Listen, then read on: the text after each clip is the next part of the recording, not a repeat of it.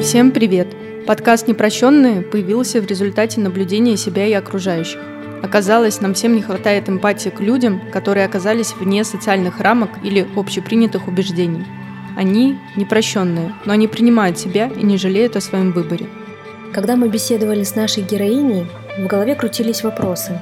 Как наполнить человека светом, энергией, жизнью, Аня, так зовут девушку, которая расскажет вам свою историю, вызвала у нас сильную симпатию, как только мы услышали ее голос и манеру общения. Даже в ее смехе чувствуется важное – доброта. В 14 лет Аня заболела анорексией, затем булимией. К ним присоединилось обсессивно-компульсивное расстройство. А несколько лет назад Ане поставили еще один диагноз – пограничное расстройство личности. Она прошла и до сих пор проходит через self-harm, попытки суицида, панические атаки, галлюцинации, у Ани есть свой телеграм-канал, где она делится личными историями, проверенными методами самопомощи, а также поддерживает тех, кто находится в похожих состояниях. Она позволила нам поделиться своим телеграм-каналом, поэтому в описании мы оставили для вас ссылку.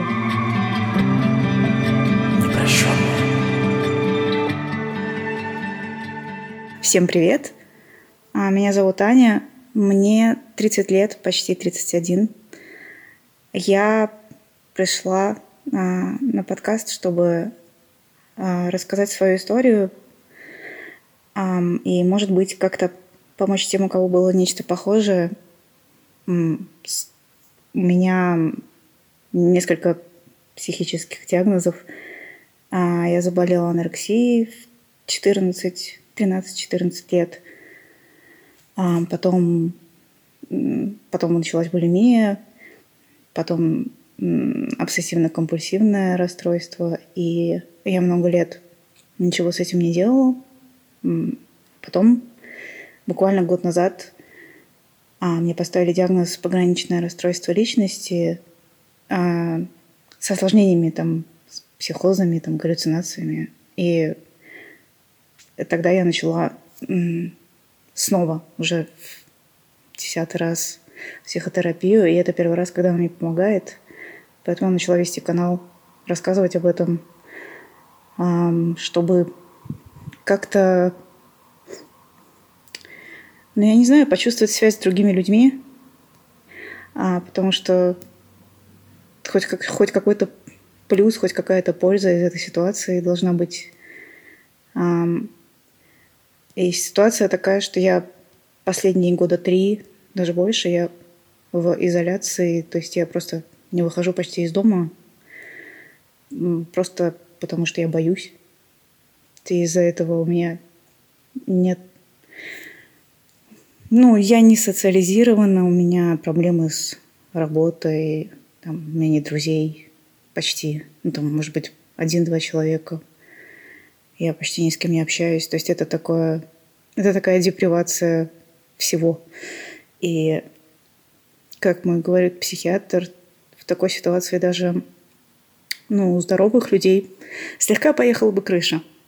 Поэтому сейчас мы как раз а, с врачом работаем над тем, чтобы я начала немножко хотя бы выходить а, и попробовала бы социализироваться.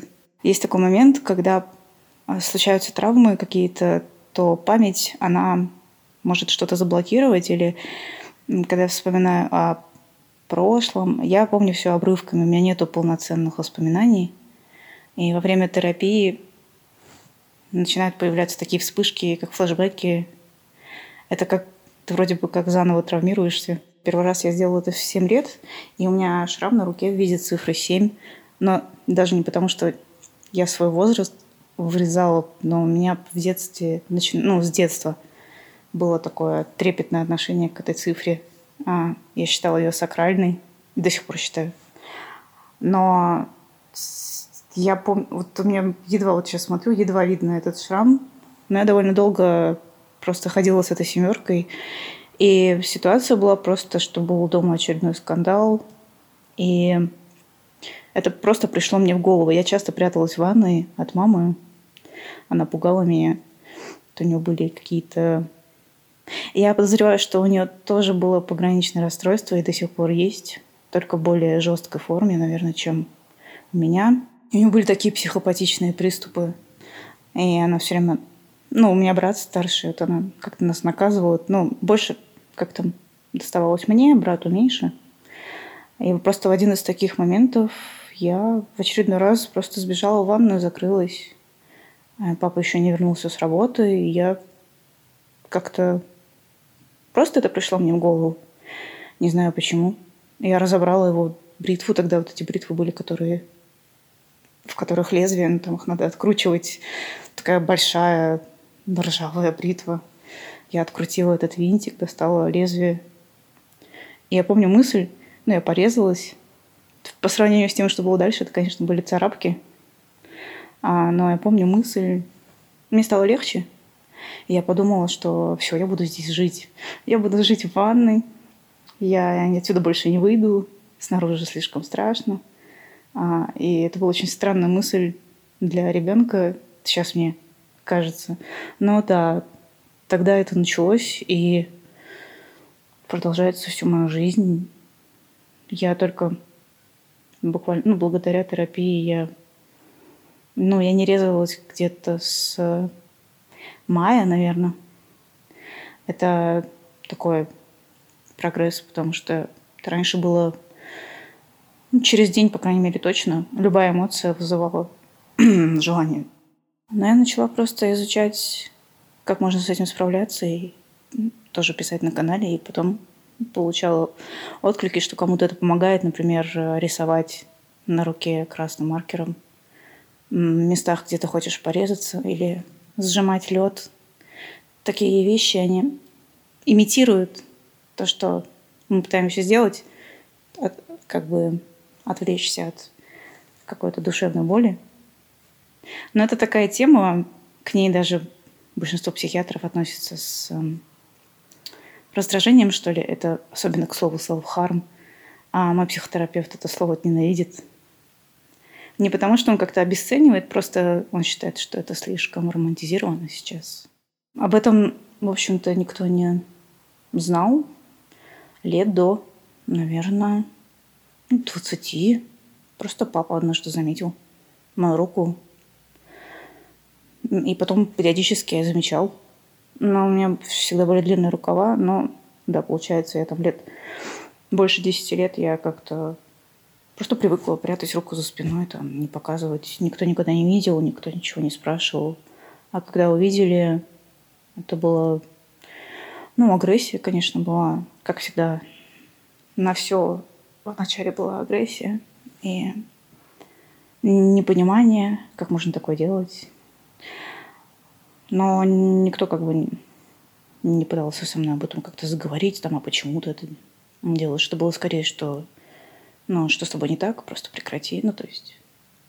И со стороны отца, потому что, ну, мать, она уехала, когда мне было, собственно, лет 13, и общались мы с ней, до сих пор общаемся так на расстоянии, очень редко. Мама уехала, э, когда мне было 13, а они развелись. На самом деле, это был очень долгий процесс. Он реально длился годами. Она иногда приезжала первое время там навестить нас. Потом через какое-то время мы раз в год с братом ездили к ней.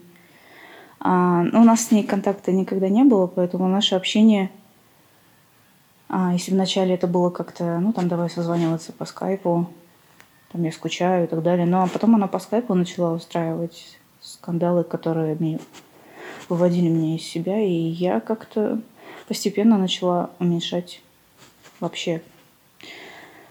Вообще свела к минимуму наше общение. В году в 14-15, я даже не помню, в каком точно, но я снова начала с ней общаться, но у нас общение такое, там она мне пишет в WhatsApp раз в месяц или два раза в месяц, там, как дела? Нормально, все. И потом она может рассказывать, что у нее не так. Там, если я, там, не знаю, пьяная или под чем-то, я начинаю с ней дружелюбно общаться. Она этому так радуется. Но у меня просто нет с ней такой эмоциональной связи, и я просто с ней общаюсь в основном путем сарказма.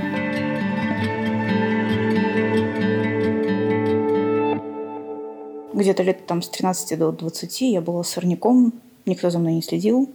Папа был в депрессии, там брат, ну, как-то общем-то, жил своей жизнью. И я была сама по себе. И это был довольно хрупкий возраст, чтобы остаться без присмотра.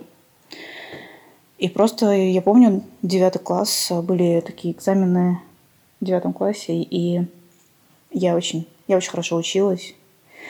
И, ну, у меня всегда книги были вместо друзей и так далее. И вот э, после этих экзаменов, каждый раз, когда я хорошо сдавала что-то, я, у меня появилась такая дурацкая привычка просто возвращаться домой и покупать там всякие сладости. Ну, ребенок, все такое. Я покупала всякую ерунду, там, не знаю, шоколадки и все такое. И как бы награждала себя за труд. И внезапно, это было лето, ну, то есть конец мая там, и поняла, что там мне, на мне не застегиваются штаны, и у меня началась просто истерика. Хотя я была не такая довольно пухленькая с детства, и там и там в семье дразнили, и там на улице, ну там во дворе говорили, что там Винни-Пух вышел погулять, там могли кидаться чем-то. Ну, 90-е такое злобное вообще было время. Особенно, что я вообще из Армении, и внешность у меня, конечно, не армянская, но тем не менее могли просто из-за фамилии а, издеваться. А если еще и лишь невесту, это было такое... Ну, то есть я была такой, и, таким изгоем, и вот я так набрала внезапно вес, и тогда еще не было всех этих анапабликов, вот всей этой ерунды с э, там анорексички, бла-бла-бла. Ну, вот это, ну, все эти правила, как худеть и как себя ненавидеть. А, это было где-то, может быть, за пару лет до этого. И я просто посмотрела на себя в зеркало и просто начала рыдать от того, что не могу застегнуть э, брюки, и я просто перестала есть. Просто вот моментально. Я просто ела только огурцы и помидоры. И как бы, там, не знаю, папа для нас готовил. И я там просто все использовала всевозможные отмазки и размазывала там под тарелки, ну, всякое. И это было просто чисто интуитивно, я нигде об этом не читала. Просто ощущение... Ну, голод, он успокаивал меня. Проблемой такой заботой это было были размышления о еде, что там, что я хочу съесть, и, ой, я сегодня не поела, я молодец, там, я худею, это круто. Это просто такой сработал механизм, что да, от голода я начала чувствовать успокоение, а после любой еды мне просто становилось хуже, хуже эмоционально. Поэтому довольно резко похудела. И потом уже, когда появились все эти паблики, я, ну, я сначала просто погуглила, погуглила, что это такое, потому что не понимала, что со мной происходит, и удивилась, что это а, не уникальная история. И потом приехала мать первый раз после а, развода и увидела меня и просто обалдела и наехала на папу. Там, типа, что ты с ней сделал, что ты сделал с моим ребенком. И я была в ярости, потому что, ну там, при чем здесь папа? Родители замечали, что, ну, папа в основном, замечал, что я худею. Мой, мой первый школьный парень там замечал. Но никто со мной об этом не говорил, никто не высказывал какое-то волнение там или не, тем более никто не пытался помочь. И я думаю, что я просто... Я всегда была очень такая веселая, причем такая на показ веселая, такой клоун класса. То есть в первой школе я была изгоем, а во второй я была таким клоуном. Там было Эм, такое, у меня до сих пор такое постоянное стремление там развлечь, просто чтобы, не дай бог, кто-то меня не спросил, там, а как у тебя дела? Когда булимия началась, тогда действительно стало хуже. Хуже во всем.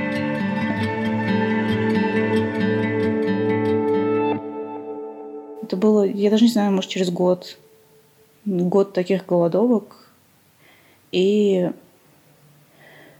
у меня не было там никаких весов, я не знаю, что, сколько я сбросила, ну, нет, там 2-3 размера точно, может, даже больше. А потом как-то... Я просто помню этот день первый, первый день, когда я сорвалась. А папа купил, до сих пор помню, такое печенье с корицей. такое в виде ромбиков, посыпанное корицей. И я сидела и нюхала его просто реально целый час. Я так просто... У меня был такой экстаз. Я просто сидела и вдыхала, вдыхала. А потом откусила, думала, пожую, выплюну. Я пошла в туалет, начала жевать, выплевывать, жевать, выплевывать, а потом случайно проглотила кусок печенья, и вот тут у меня началась паника. И просто я, опять же, ничего не знала про то, что есть такая вещь, как булимия или два пальца в рот. Там. Это просто пришло в голову, и потом уже я об этом читала, то есть точно так же, как с голодовками. Но я вот это ощущение ужаса, а, действительно, вот от, просто от того, что я проглотила одно печенье, это было как будто все, что я делаю, все зря. И просто было желание сделать такой Ctrl-Z, вернуть все назад, отменить действие, ничего не было. И я вызвала рвоту, у меня это просто сразу как-то начало получаться. И вот это облегчение, оно ни с чем... Ну, разве что наркотики могут с этим сравниться, но я думаю, что примерно одинаково по силе. Для меня это именно облегчение не даже не от того, что ты что-то съел, а просто от того, что этого больше в тебе нет. И это было тоже в секрете.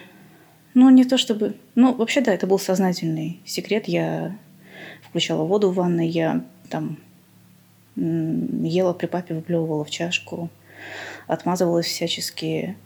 Тогда уже к этому времени уже появились все эти паблики, в которых мы советовали друг другу, как скрывать это от родителей.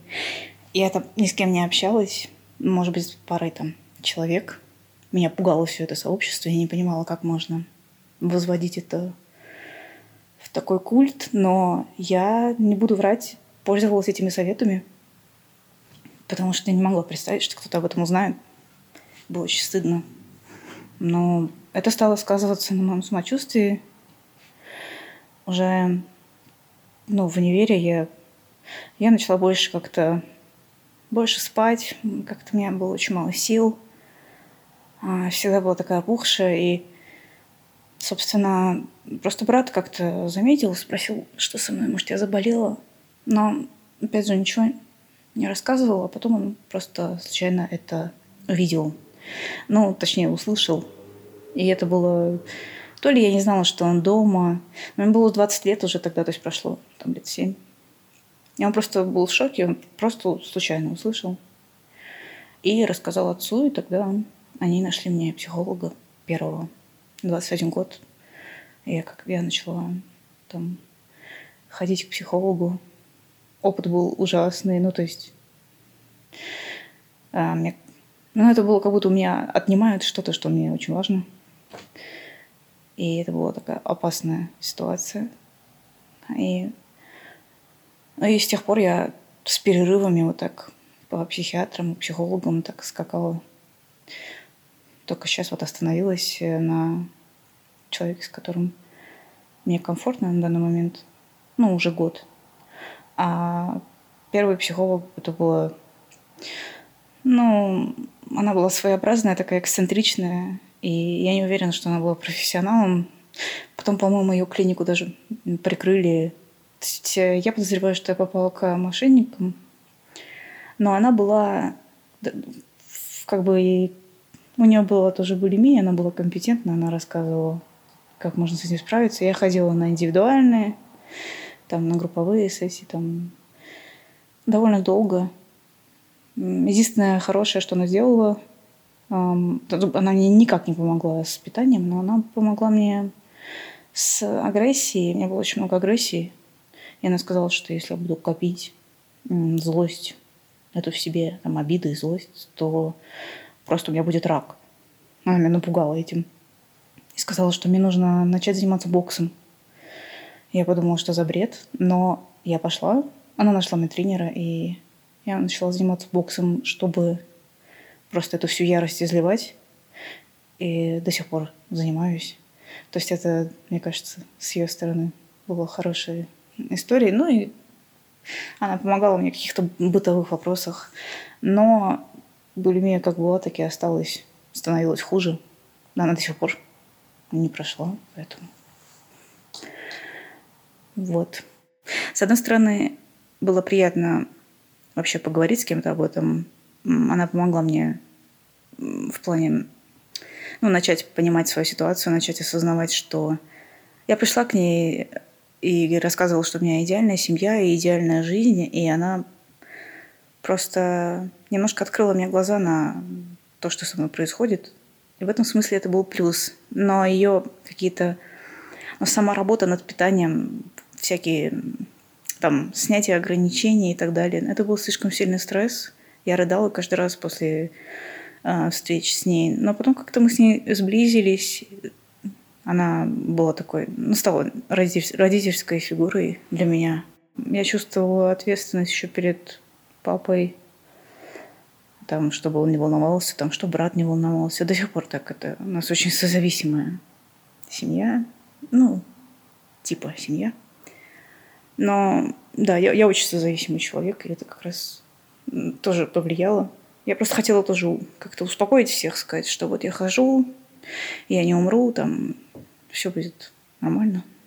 Вообще, я думаю, что прогресс прогресс какой-то есть. Э, раньше у меня были, а если я добивалась там ремиссии, это было максимум, не знаю, неделю я могла там. А в этом году у меня там получилось месяц, там даже полтора месяца. А, опять же, по количеству срывов там раньше это было по 20 раз, по 30 раз в день. То есть это было просто занимало все мое время, свободное и несвободное.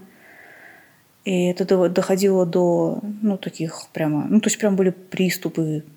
Они просто каждые полчаса, каждые 20 минут бесконечно. Сейчас такого нет. Я обычно это, с одной стороны, это уже стало такой механической тоже привычкой, от чего очень сложно избавиться после стольких лет. И даже если я ем что-то не калорийное, а в основном я ем не калорийное, то даже Бывает, там я могу, ну, я съем там салат, и если я чувствую, что я, что мне некомфортно, что что-то какое-то подобие сытости, то я могу, да, вызвать рвоту. Просто, чтобы успокоиться. ну, все равно, да, срывов много, но мы с, вот, с психотерапевтом над этим работаем, но в другом ключе, потому что он первый, кто как-то открыл мне глаза на то, что это симптом. То есть, да, это, в принципе, отдельное заболевание, но в моем случае это, это симптом. То есть пограничное расстройство – это основное, а там обсессии и там булимия – это все это все симптомы. То есть я не смогу это вылечить просто отдельно. Я должна работать над эмоциональным каким-то над эмоциональной стабильностью очень много аспектов, над которыми надо работать, потому что булимия, она защищает от чего-то, это психический такой, она как бы как щит. Она ограничивает, не ограничивает, она как это как человек, который пытается, ну, такой хреновый, как хреновая мама. Она может тебя там избивать, доводить до истерик, но это же мама, она там вроде как должна о тебе заботиться, там, она кормит тебя, еще что-то. То есть это очень а, противоречивый вопрос. И мы работаем над этим. Ну, то есть я веду там дневник питания, я, я фоткаю все, что я ем. И если срыв, я фоткаю срыв. То есть вначале было очень стыдно, а сейчас это уже стало привычкой. Это тоже как-то помогло. Дневник эмоций тоже помогает. Начинаешь сравнивать, что там вызвало это чувство, там, какие эмоции вызывают срыв и так далее.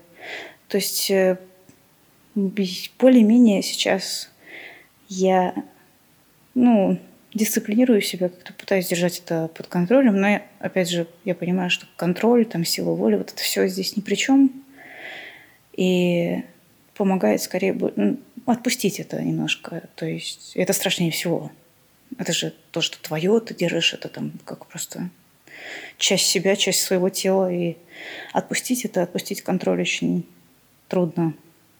Ну, я по возможности над этим работаю, потому что после стольких лет а, воздействия на здоровье, даже не только на психику, просто на тело, постоянные перепады веса, там по 30 плюс, 30 минус. То есть вот такие там в течение года это может случиться там дважды или трижды. И такие перепады, они ну, очень плохо влияют на здоровье. И там начинаются всякие проблемы с просто совсем. Весь организм начинает шататься. Поэтому не то чтобы меня это как-то мотивирует с этим бороться, потому что у меня проблемы вообще с инстинктом самосохранения. Я такая, да, это плохо, ну да, это, наверное, у меня будет инфаркт, там, не знаю. Ну, я умру молодой. Такие мысли всегда были, но мотивацию я нахожу не в этом. Я нахожу ее, к сожалению, все еще в том, что, ну, ты от срывов толстеешь, так что давай не ешь. То есть каждый раз э, попытка выйти в ремиссию с булимией вызывает обострение анорексии, и эти перепады, я пока с этим не справилась. Но могло быть хуже, и, по крайней мере, было точно хуже.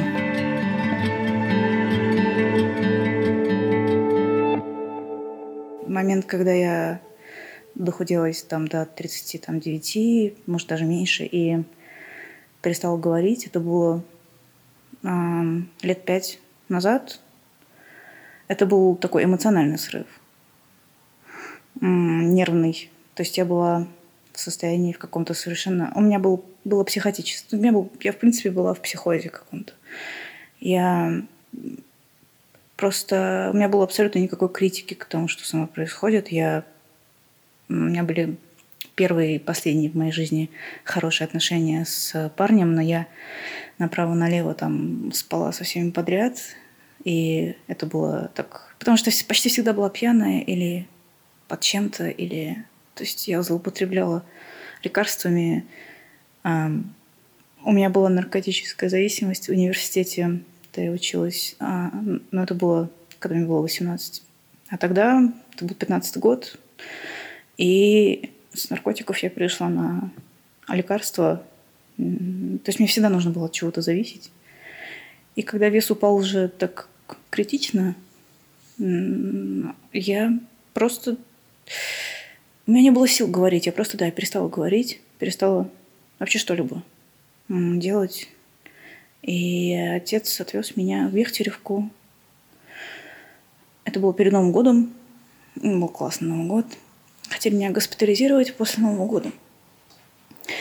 Но отец как-то не, не захотел это делать, потому что ему там сказали, что мне будут колоть галоперидол. И его это напугало, что там все эти э, стереотипы, что я выйду из... Что то психушка, я выйду оттуда овощем и так далее. У него были такие представления. И это когда, конечно, я сама, естественно, не хотела в больницу. Я сказала, да, не надо. Хотя это было надо. Но я пошла в итоге к психиатру опять после перерыва. И просто я помню первый раз я просто к ней пришла и не могла ни одну фразу сформулировать. Сидела просто... В голове вообще было пусто. Я ничего не могла сказать, и она пыталась там что-то со мной поговорить. Я просто молчала, я была в каком-то ну, в каком-то глубоком шоке. Я не знаю, в чем было дело я просто ничего не могла... У меня мысли, слова мысли не складывались. И она сказала, что сейчас терапия бесполезна. Выписала мне просто гору лекарств. И сказала там вернуться через там, месяц, чтобы я там могла говорить. Ну, это были антипсихотики, там, ну, нейролептики, там антидепрессанты и противотревожные. Там было ну, очень много препаратов, и она постоянно их меняла. И за там я полтора года к ней ходила, просто я приходила, заполняла какие-то тесты, там тесты такие были, и на основе, на этой основе она давала мне колеса, и все, там, разговоры там минут 15, и э, это было ужасно, но я была не против таблеток, я хотела таблеток, что угодно, только бы мне стало легче. И не надо было... Это же идеально для меня было ничего не говорить, и при этом тебе дают лекарства. Я так... Эм, собственно, к ней э, ходила довольно долго. И начала там немножко набирать. Сейчас-то я, наверное, вешу в два раза больше. Но это, опять же, с одной стороны, побочный эффект нейролептиков, которые вызывают гормональный сбой. И плюс, ну, депрессия. Можно так пролежать год в постели там с едой в обнимку. То так можно, да, набрать килограмм 30 точно. И... А после этого ты уже боишься выходить, из-за того, что ну, это страх презентовать себя миру в, таком, в такой форме. Я не захожу в общественный транспорт. Я... То есть для меня коронавирус – это такая штука, то есть, ну, ничего не изменилось. Я и так никуда не ходила, никакой транспорт, никакие общественные места. Я передвигаюсь там на такси до кабинета психиатра и домой, там в магазин. То есть все. Сейчас на психотерапии мы без медикаментов во-первых, потому что я, в общем-то, наркоманка, ну, бывшая, ну, бывших не бывает. И потому что был такой, была такая плохая реакция на препараты. Я флоксетином очень-очень-очень злоупотребляла. И не только. Я была просто... Ну, у меня всегда была прям целая гора там этих таблетниц, и я носила их с собой. И недавно прикалывались, я говорю, это витамины, там на работе, там типа... А Аня всегда там со своими ну, там капсулами и всяким этим. Ты так за собой следишь, это все витамины. Я говорю, да, это омега-3 там, и так далее. Я врала просто направо-налево. И пила все эти колеса. В пятнадцатом году как раз, когда я уже после того, как я начала ходить вот к психиатру в Бехтеревке, а, случилась э, трагедия в семье. Пап, папа у меня после развода ни с кем не встречался, а потом нашел женщину, был с ней 10 лет. Потом она умерла от рака, и я с ней была очень близка.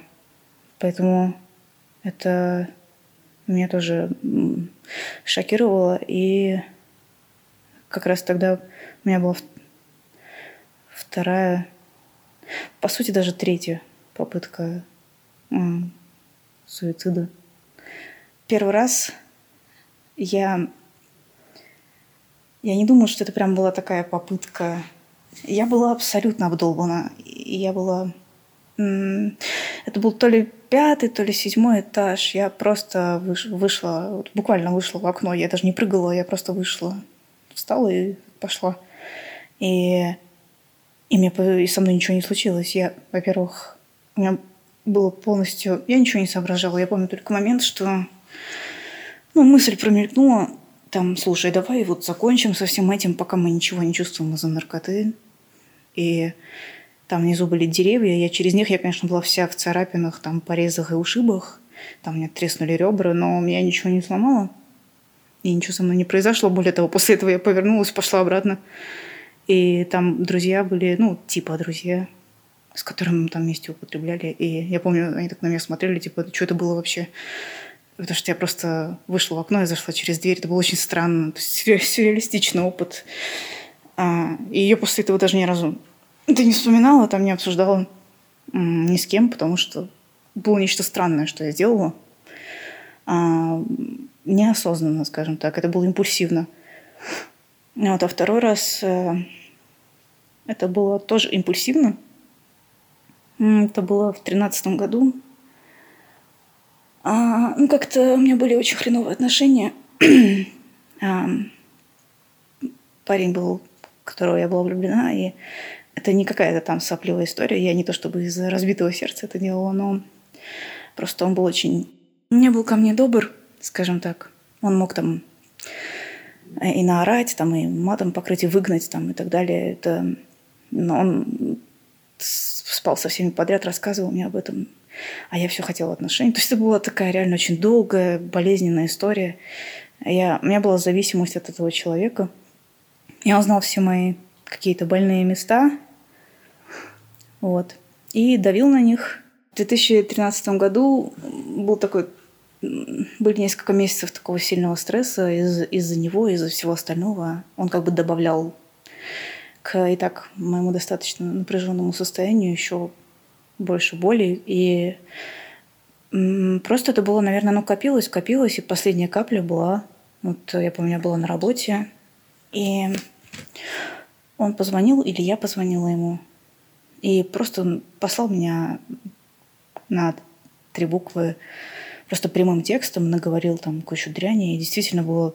Ну, я была в таком шоке э, от того, что вообще можно мне такое сказать, и, и я не знала, что с этим делать, и он просто как бы так наорал, наговорил и бросил трубку, и э, было ощущение, что просто все рухнуло, просто все почернело. Я вышла из офиса, а, слава богу, рабочий день уже заканчивался. Я позвонила брату.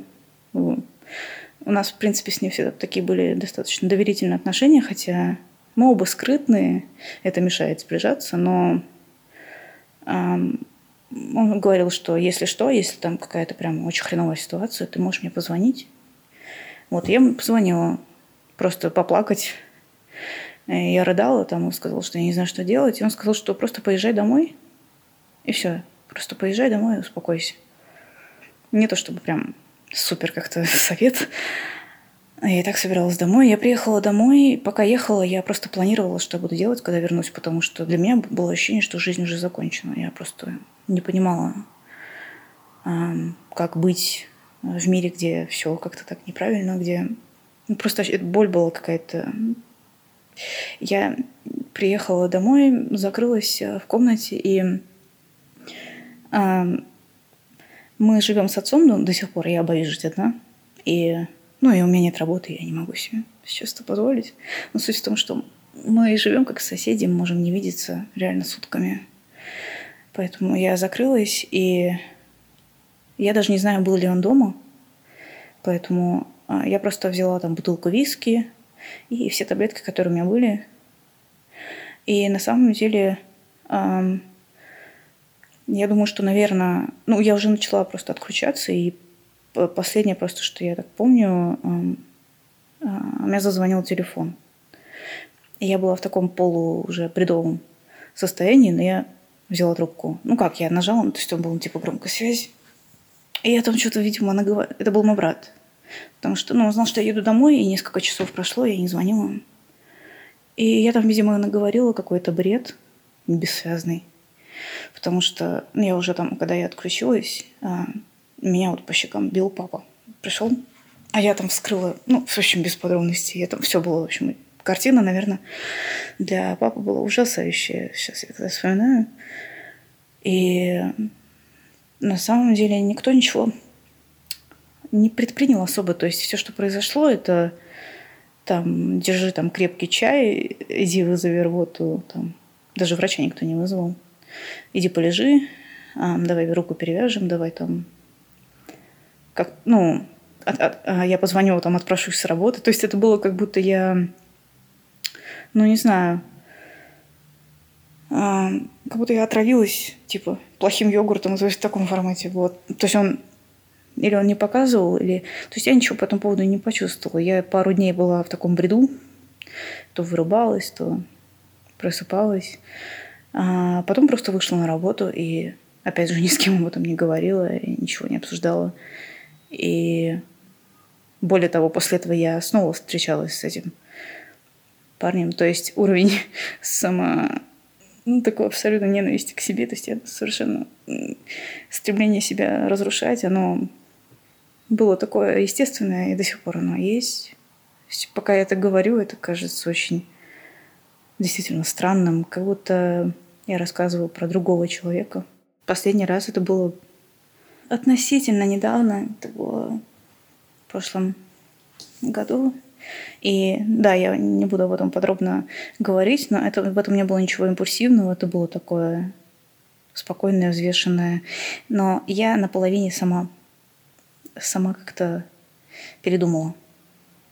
А, просто не дошла до конца. Сама одна я там уже точно не было варианта, что кто-то позвонит случайно или я там упаду на деревья и со мной ничего не случится. Такого не было. Но я как-то смогла себя посередине остановить. И после этого пока что, слава богу, а, ну, то есть мысли, они постоянно фоном крутятся, любая проблема это сразу, ну, давай там, давай просто уйдем. Это, это каждый день, это желание, эти навязчивые мысли об этом, фантазируешь о том, как это будет, пишешь там записки. И, то есть приходится каждый день просто подавлять эти мысли и просто, просто говорить себе, что ну, слушай, давай сегодня потерпим, и посмотрим, что будет завтра. И каждый день ты говоришь себе, ну, давай еще денег потерпим. То есть как-то примерно так это происходит.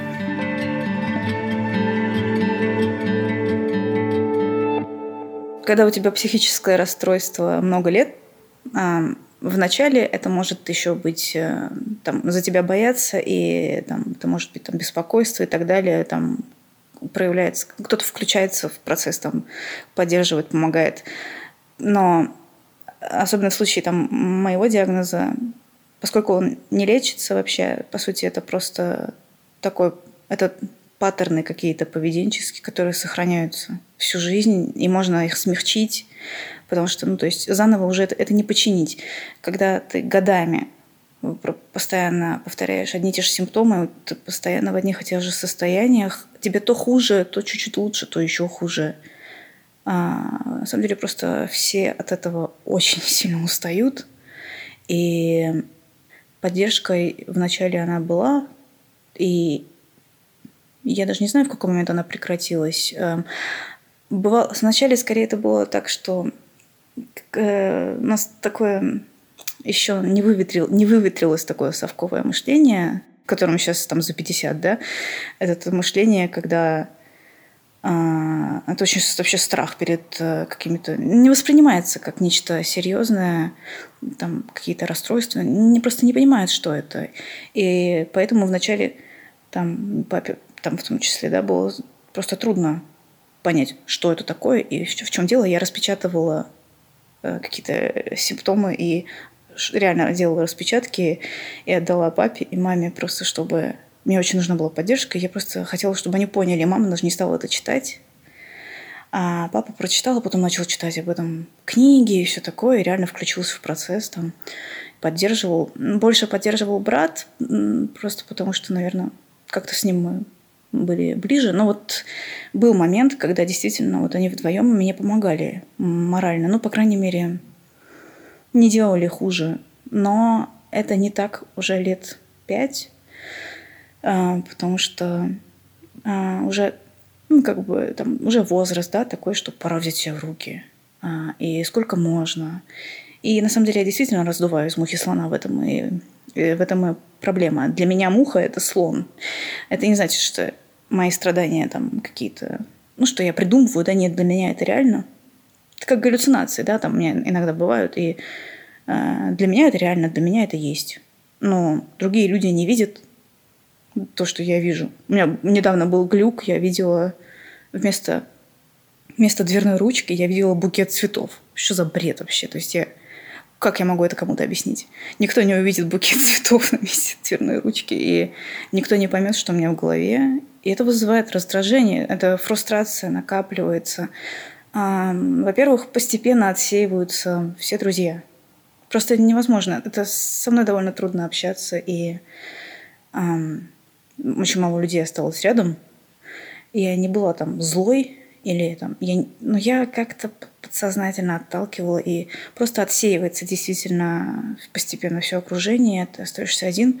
И я и так, в принципе, была всегда одна. А когда люди уже просто не верят в то, что тебе может стать лучше, там, они не понимают, там, что прогресс может быть медленный, что могут быть откаты, что это не какая-то, что мне, возможно, всю жизнь придется с этим как-то бороться на каком-то уровне. Это все, это просто вот у кого-то диабет, а у меня вот, вот это. И это просто то, с чем я буду иметь дело. Но я не могу сейчас, по крайней мере, обрести вот именно какую-то поддержку от молодых людей. Там вообще ее никогда не было, потому что я выбирала всегда ну, очень-очень деструктивные отношения. Ну, прямо просто я, я просто выбирала каких-то психопатов, садистов или эмоционально холодных таких. Ну, то есть это всем, по сути, было плевать. Единственный парень, которому было не плевать, а, и то я, ну, я с ним повстречалась, но мне, мне стало скучно. То есть что-то как-то слишком спокойно все. Там не хватает там каких-то...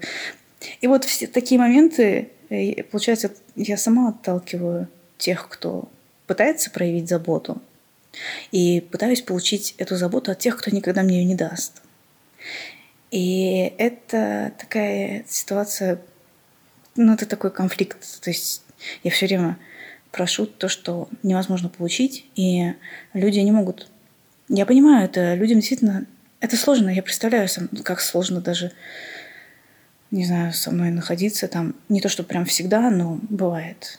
И я не виню там тех, кто послал мне там, за все эти годы и с кем у меня не сложились отношения. Но действительно большой фактор в восстановлении в каком-то психическом это все-таки поддержка, все-таки э, социальный фактор. Но он очень важен.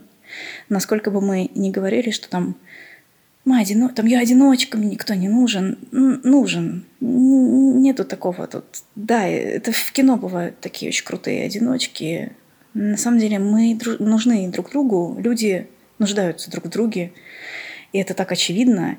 И был, был такой стендап Джо где он как раз об этом говорил и говорил, что люди очень друг в друге нуждаются, но не хотят это признавать. И вот с психическими расстройствами такой момент, что да, тебе нужны, там, мне нужны люди. я не хочу это признавать. Я говорю, что мне никто не нужен. Потому что так я защищаюсь, так я говорю себе, что я якобы независимая. Но в итоге вокруг тебя никого не остается. И элементарно не с кем поделиться вообще каким-то... Вообще ничем. То есть просто тебе некому, физически некому позвонить, написать. И это как раз ну, это, это, это пугает. И с годами на люди все больше раздражаются. Там мои там близкие уже ну, никак не реагируют ни на мои порезы, ни на мои там какие-то раз... какие-то странное поведение какое-то, да, или если я а, рыдаю там или сплю до вечера. То есть вообще никто ни на что не реагирует. Ну, как никто. Я, я всего-то там с отцом больше как особо никого нет, но просто больше как-то все уже никто уже не, не смотрит. И, а это как раз момент, когда мне очень нужна поддержка. Мне нужно, чтобы смотрели и слушали. И при пограничном расстройстве есть такая демонстративная такая история. Хочется внимания такого не сторону. То есть хочется, чтобы тебя послушали. А, и, а тебя никто не слушает. И вот ты постоянно делаешь такие вещи, которые кажутся демонстративными, но ты их никому не показываешь, потому что вокруг никого не осталось. Потому что за все эти годы, не говоря уже о том, что, по крайней мере, в моем случае, а, там некоторые близкие люди, их просто больше нет в живых. Потому что у меня был долгий период а, употребления наркотиков, и я была в компании людей, которые просто ну, умерли от передозировки или покончили с собой. И это то есть тоже бывает такая вина выжившего иногда. Хотя это, скажем, я не так углуб... Ну, я, конечно, употребляла, но не так, как те, кто от этого умер. Я, скажем так, остановилась, смогла остановиться. Но я растеряла э, людей вокруг не только из-за там, своих диагнозов, но еще из-за образа жизни. Но образ жизни был вызван а, такой очень нестабильной психикой. То есть все, как получается, взаимосвязано. Это все звучит сумбурно, я, конечно, понимаю. Но не знаю, как еще это объяснить.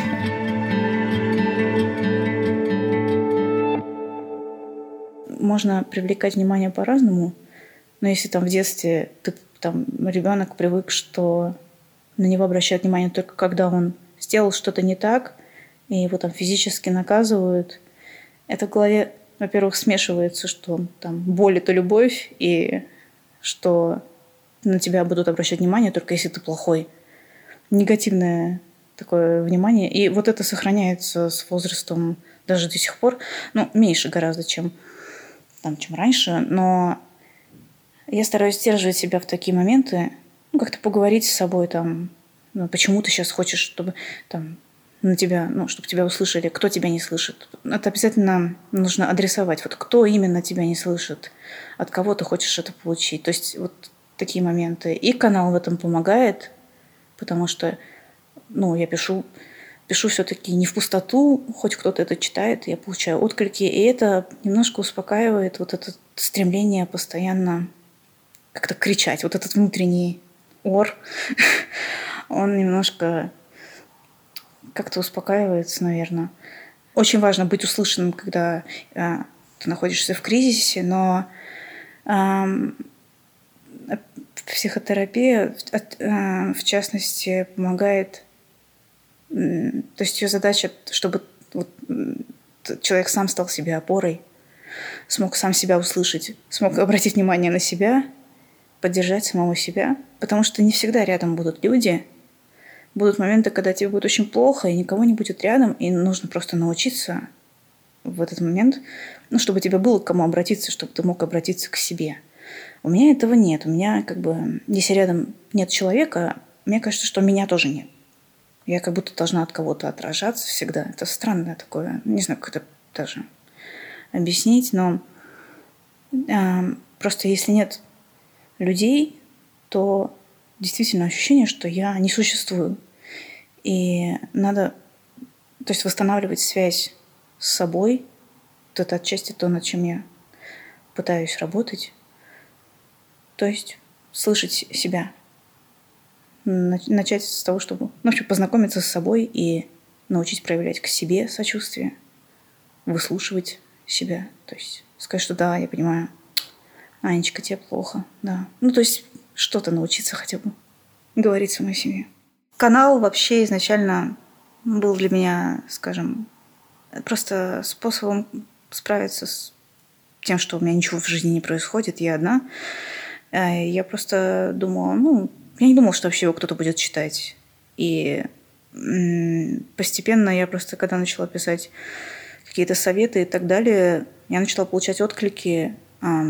И я поняла, что ну, у меня все же а, мне повезло в том, что у меня есть возможность хотя бы ходить на терапию. И не у всех эта возможность есть. Некоторые даже... Ну, это может быть просто там кто-то совсем еще в таком юном возрасте, и родители считают, что это бред, и не нужно никуда ходить. Там разные ситуации. Но именно дать кому-то инструменты для помощи самому себе – это стало для меня откуда мотивацией. Это стало, опять же, для меня как творчество, там, занятие какое-то. И да, мне начали писать... А мне начали писать э, люди, и я вот как-то в очередной раз а, провалялась весь день там, пила там алкоголь и думала о том, что я больше не могу, и писала о том, написала пост, а, как справиться с мыслями о самоубийстве. Мне написала девушка с посттравматическим стрессовым расстройством. И просто поблагодарила и сказала, что действительно, что я не могла поверить, но она написала, что просто она прямо в этот момент испытывала то же самое. Пост вышел, она прочитала и остановилась. И я была, если честно, мне было даже страшно. Я подумала, что это огромная ответственность, что люди читают, а люди, которым действительно плохо, и надо быть очень осторожной в том, что я пишу. Но, опять же, с этим не то, чтобы у меня прям какая-то... А, я стараюсь быть очень доброй. У меня это основа. То есть я верю, что там доброта нас спасет мир. Ну, не красота, а доброта. Поэтому все, что я пишу, это всегда с посылом таких... Такой, я, по крайней мере, стараюсь как-то успокаивать давать просто даже самые банальные слова там мне пишут в бот каждый день таким потоком. И им не нужно, чтобы я дала совет там или еще что-то, научила их, как правильно. Нет, им просто нужно, чтобы их кто-то обнял, ну, как-то виртуально. И таких людей много, и от этого я получаю это, такое удовлетворение. И очень, ну, там несколько человек, по крайней мере, писали, что начали ходить на терапию. Просто потому что увидели мой какой-то прогресс. И это было тоже полезно для меня, потому что я свой прогресс не вижу. Мне кажется, что все становится хуже. И постоянно вот эти, особенно в момент обострений, когда идут флешбеки с детства, с каких-то самых а, с ужасных ситуаций. А, причем это в основном две ситуации, такие, а, на которых я застряла, которые прокручиваются. И вот эти флешбеки вызывают такие обострения. И в эти моменты канал помогает. Я могу открутить назад и посмотреть, что такое уже было там, допустим, на прошлой неделе. Я не умерла, и я справилась, и могу справиться еще раз. То есть, по-моему, это... Ну, я надеюсь, что это может быть полезно.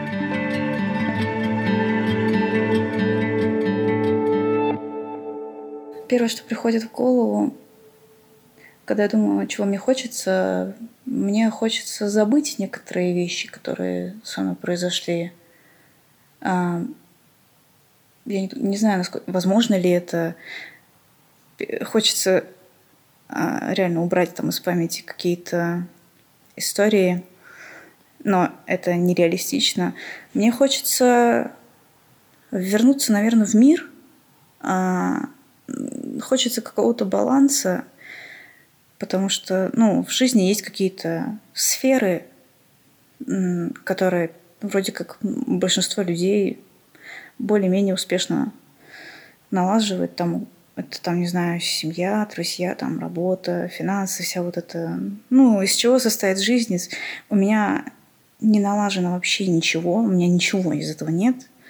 И, и когда я думаю, о чем я мечтаю, да, я всегда мечтала, что у меня будет уютный дом, не обязательно прям дом какой-то, да, но просто какой-то, пусть это будет маленькая студия, да, но это будет мое место, мое уютное место, мое вот это ощущение дома. Я буду знать, что это мой дом, и там я буду чувствовать себя безопасно. Может быть, у меня будет кто-то там, я, я не буду одна. И, конечно, хочется, чтобы была забота. Но чтобы всего этого добиться, в первую очередь нужна сепарация. А у меня ну, сепарация от отца. У меня пока что с этим ну, уже лучше, но еще есть над чем работать. Должна там оторваться от него, уехать, э, социализироваться, найти работу, научиться функционировать как-то в обществе, несмотря на постоянный страх, что там, что бы мне подумать. На самом деле никто ничего не подумает. Большинство людей думают о себе. Мы центр только своей вселенной. А почему-то думаем, что мы центр вселенной всех остальных. Это на самом деле бред. Каждый думает в основном только о себе. Это помогает. Но это не всегда, не всегда помогает. Здравый смысл не всегда гасит страх. И да, я хотела бы, чтобы было меньше страха. И чтобы я смогла как-то сделать эти шаги к тому, чтобы функционировать как взрослый человек, почувствовать, что у меня есть что-то, что я, если меня спросят, кто ты, чем ты занимаешься, я смогу что-то ответить мне, потому что я сейчас ничего не смогу ответить. Мне хочется какое-то, ну, найти, наверное, место, да, какое-то свое, а, которое не будет связано с тем, что у меня там психика не в порядке, да, то есть это будет что-то, что не связано с тем, что со мной не так. И ну, это, наверное, то, к чему я стремлюсь, по крайней мере, я об этом мечтаю.